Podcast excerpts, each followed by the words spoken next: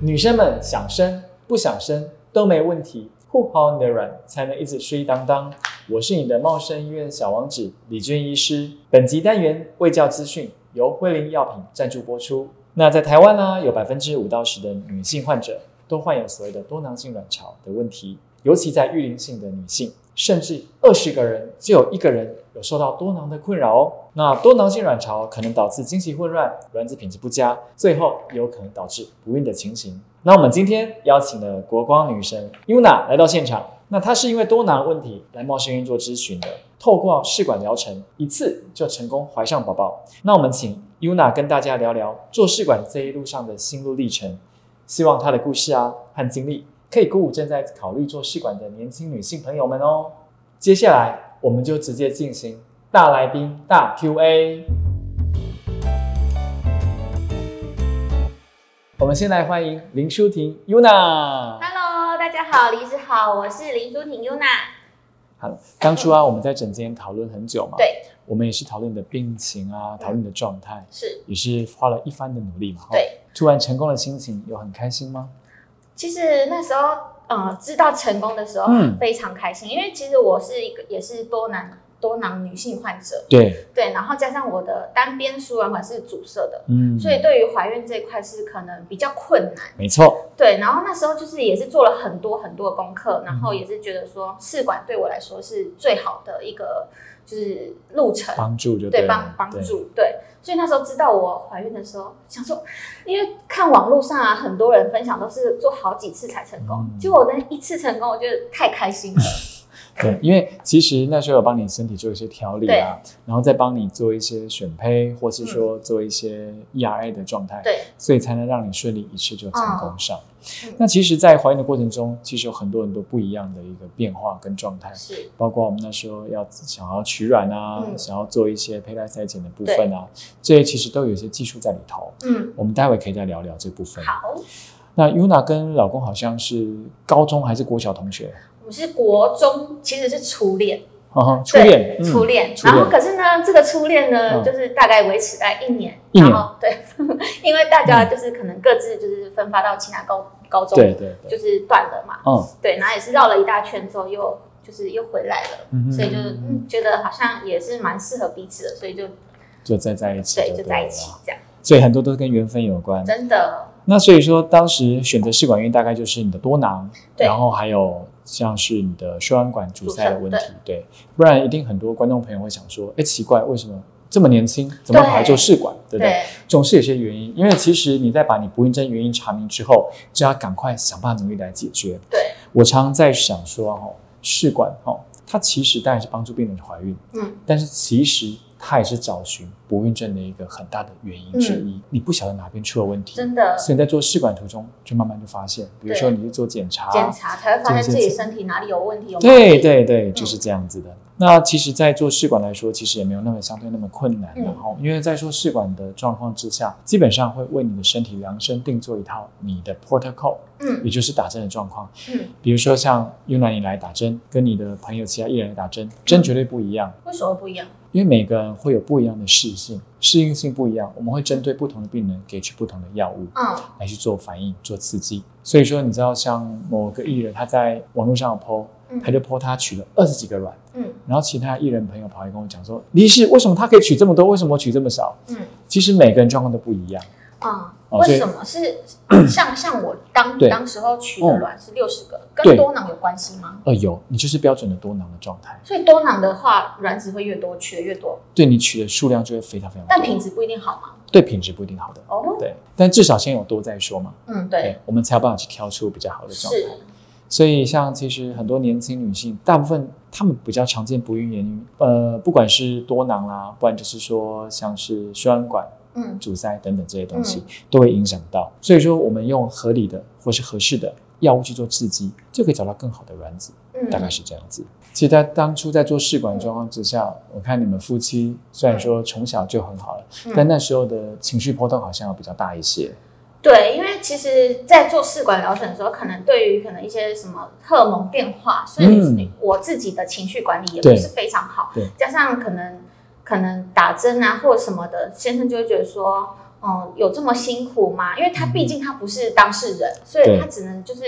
就是好像只是用看而已，他不是对用自己身体去体会的，没错，所以他比较不能体谅我。对那那时候也是有吵架这样子，对就是没办法，就是站在我的立场啊，对，我晓得。所以说，其实，在做试管的途中，我认为夫妻双方都要共同面对。对，当然，对于老公来说，大概只有提供精子这一项功真能而已的，嘛。我觉得男生他、嗯呃先生也是占了一个很重要的一个角色，他对必须要给另一半一个很很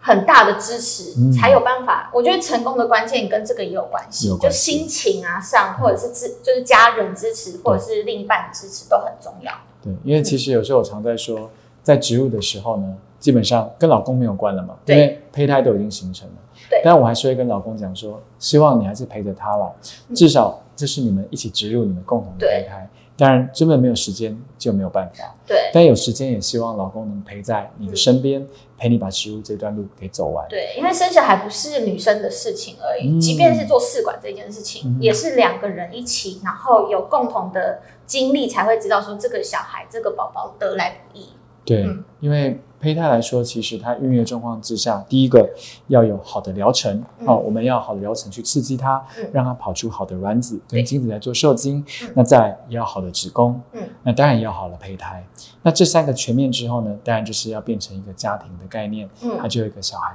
嗯的出现了嘛。对所以我觉得像做试管，不仅在身心灵方面，连所有的一些感受啊，一些五官上，不管是心情上感受，嗯都一定要去照顾到。对对，所以我这边只能帮你照顾到实体上宝宝的出生嗯嗯，那、后面还是要请你先生帮忙把它完成嗯没。错，对所以先生们一定要加油。我觉得另一半真的很重要，一定要给老婆最大的支持，嗯才有办法就是迈向成功之路。对嗯，不要只当做精子给予者。对，那之前好像有做所谓的 ERA 嘛，嗯，对。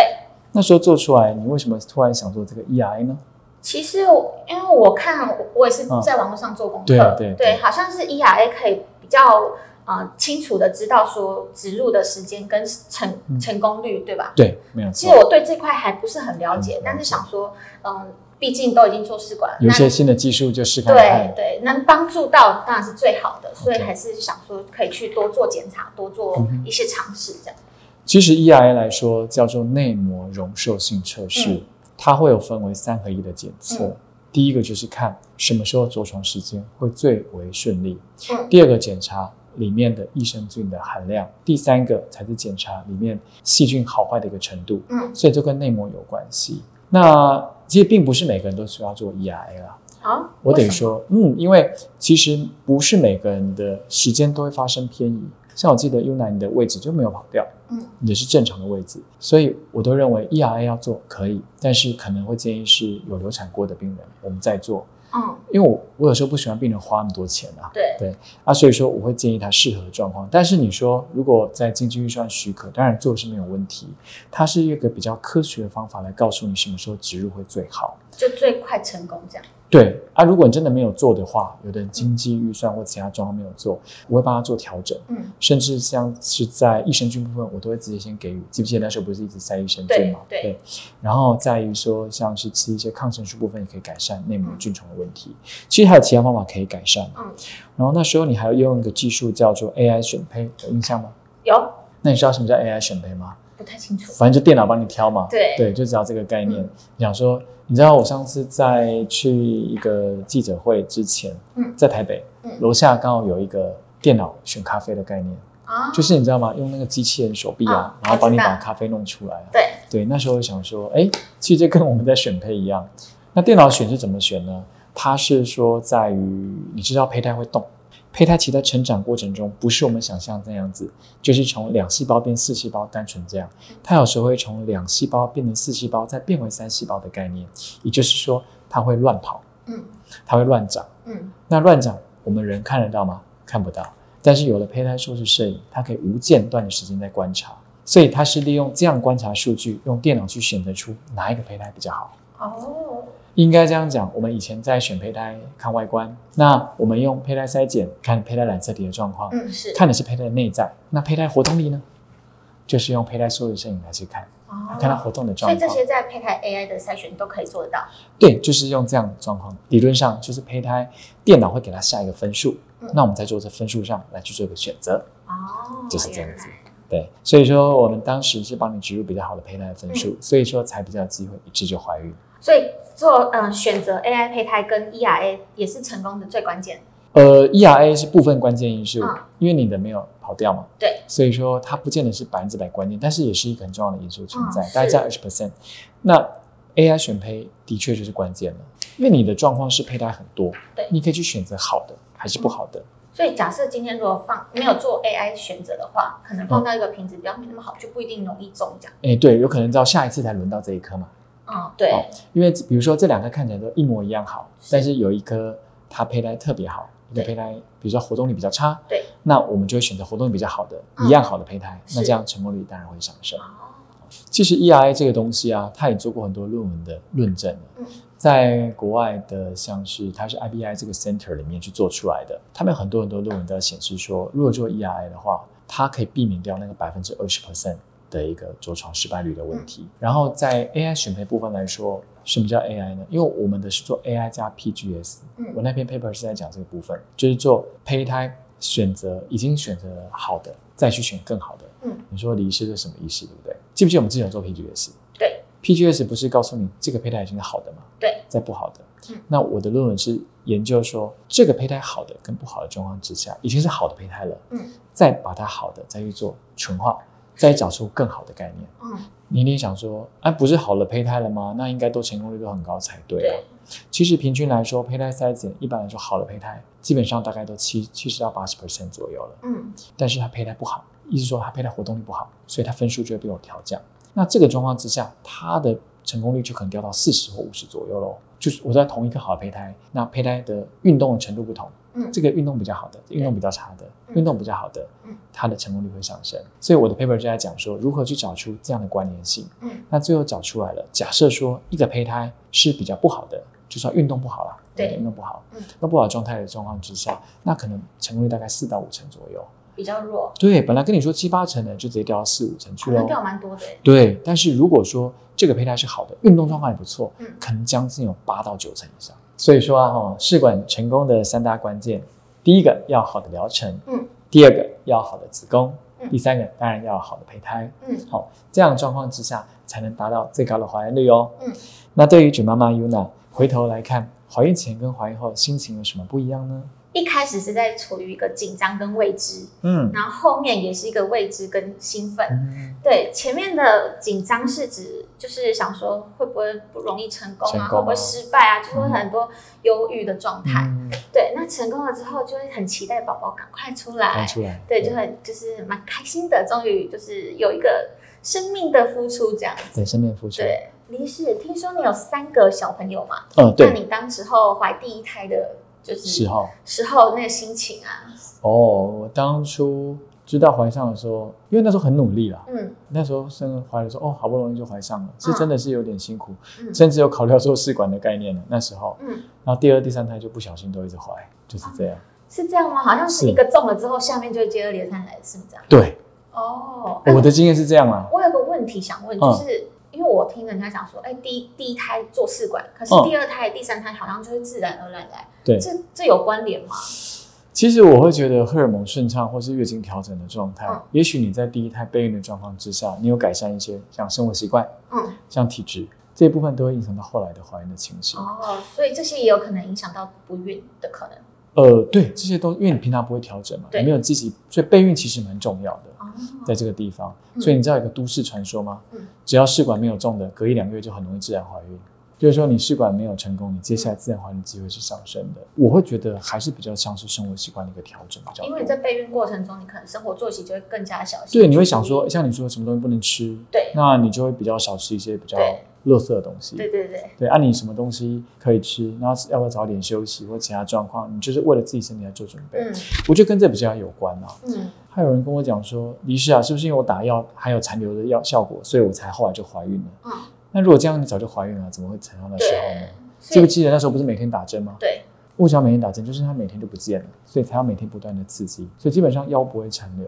很多人都说，那我做试管，我要不要休息啊？干嘛的？基本上是不需要的。不用休息，很多人都连续取卵哦，就是月经来就直接在取卵了。就是有可能像有些妈妈就是可能失败，然后就一直连续做，这样是对身体是 OK 的。它在排卵跟排卵中间，它就会有月经，对一阵子一阵子，对，所以它要恢复到月经的开始，理论上就生理来说，它就是准备孕育下一次 baby 的开始了，哦，它就嗯准备要排卵了。嗯所以既然它要排卵，那我们当然可不可以取卵？当然可以，就可以了。但是在生理上是没有问题的，嗯但是心理上有的人会觉得好累哦，我嗯才刚取完卵，我失败了，或者我取完卵，我要不要再取卵？我就想要休息一下，嗯所以在心理上是可以休息的，啊，但是要看你的年纪啦。嗯如果年纪比较大的状况之下，可能就要加紧努力了。对，就像是时间就是就是时间就是金对，钱时间就是金钱，这真的是金钱，因为你拖的时间越久，金钱花的就越多。对像你现在这个年纪，甚至一次存的比较多胚胎。对。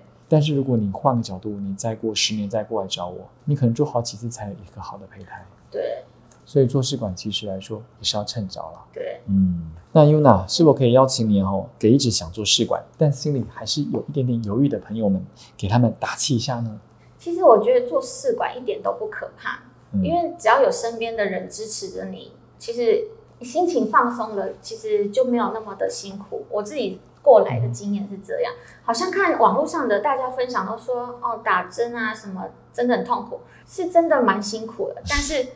就是我觉哦得身边的人支持，就会让你舒缓很多。然嗯后等到你真的就是哎、得得知了就是好消息之后，你就会觉得那些过程都很对，值得。我记得。嗯网络上很多人还有分享他们在打针的那个针啊，排成一堆的形状，嗯，其实看起来蛮吓人的。蛮但吓打人针的会不会很很痛？你觉得呢？可能我脂肪比较多，我觉得还 好，可是就是会有部分淤青嘛，嗯对，我嗯以前可能一一开，因为我自己也是怕针的人，对所以一开始前期的时候扎个几针是比较有感觉的，可是后面就是呃可能习习惯惯了，然后对，就觉得好像就是 OK 是可以接受的，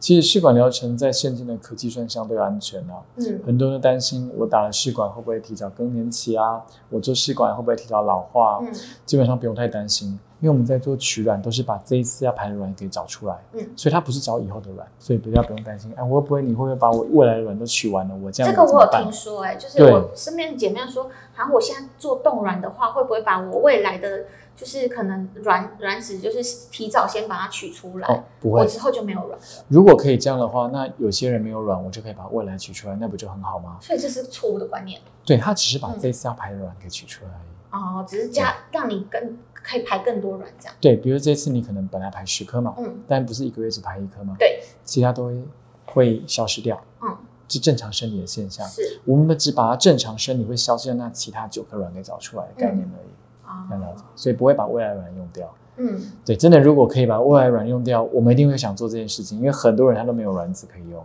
嗯，对，对，一次排一颗这样的状态。嗯，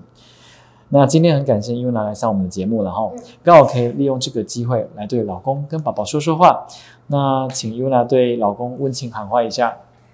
这时候嗯，我觉得不是温情 喊话了，温情喊话那是什么？就是这时候就是要就是趁机趁机就是要挟喊 话。就是老婆这么辛苦的怀宝宝，给嗯对，我体贴一点好吗？现在就是母凭子贵，嗯母凭子贵。对，请好好体贴老婆。嗯，嗯，对，那对宝宝的嗯温馨喊话就是或是对他有什么期望跟期许呢？期望其实当然就是希望他平安健康就好了。嗯我觉得这一切比可能什么什么呃聪明啊都来得更重要。对对，那希望你是一个天使宝宝，不要让我太辛苦哦。 哦，对，希望他可以赶快戒夜奶。对，哦，这是大家很多妈妈的一个期望。嗯，那透过 U 男分享，希望可以让想要宝宝的朋友们，嗯在没有办法自然怀孕状况之下，其实哈、很多人都去找偏方，嗯但我认为基本上，如果你遇到问题，你有遇过朋友找偏方的吗？我自己就是先找偏方的 人，你找什么像找什么样的偏方？ 像因为我一开始知道我可能多囊啊这些，嗯我找偏方就是可能比如说嗯，但西医一开始是先打啊、先吃排卵药，对对，这个这个是好像是一开对始大对，家一开始都会先这样做的。对，可是后来好像没有用，就是没对有我来说效果不好，不好然后也没有排出软泡，哦，对，然后就去去吃，就是大家说什么哦，那个很有名的中医啊，那个什么嗯很厉害啊什么的，我还买黄牛去代牌哦， 哦，代牌哦，那个水药有够贵的，就是可能一个月就要两三万那一种。哦，对啊，可是也就是无果。无果然后对，然后当然还有什么求神拜佛啊，那些都不用讲，一都不用定做过，一定做过了对，但是我觉得就是因为现在医学这么发达，但是就是可能做好功课，其实我觉得这些什么偏方其实是可以不用浪费那么多时间的，直接就是求助试管是最快的。嗯嗯真的，我觉得试管来说，就像你开始所说的，嗯它可以找到问题点在哪边，嗯我们对症下药，才能让你怀上宝宝哦。对，那我们透过专业的生殖技术，可以让你拥有爱情的结晶，而且又迅速。嗯请这样。那我们再次感谢 Yuna 来到我们节目谢，谢李医师，谢谢。那也祝福 Yuna 一切都顺利，嗯，宝宝生出来一切都健康哦好。那下周三同一时间，请继续锁定护染 On Air，记得按赞、分享、开订阅开开启启小小铃铃铛。铛，第一时间不错过，耶！我是你的陌生人小王子李健医师，我们下周再见，拜拜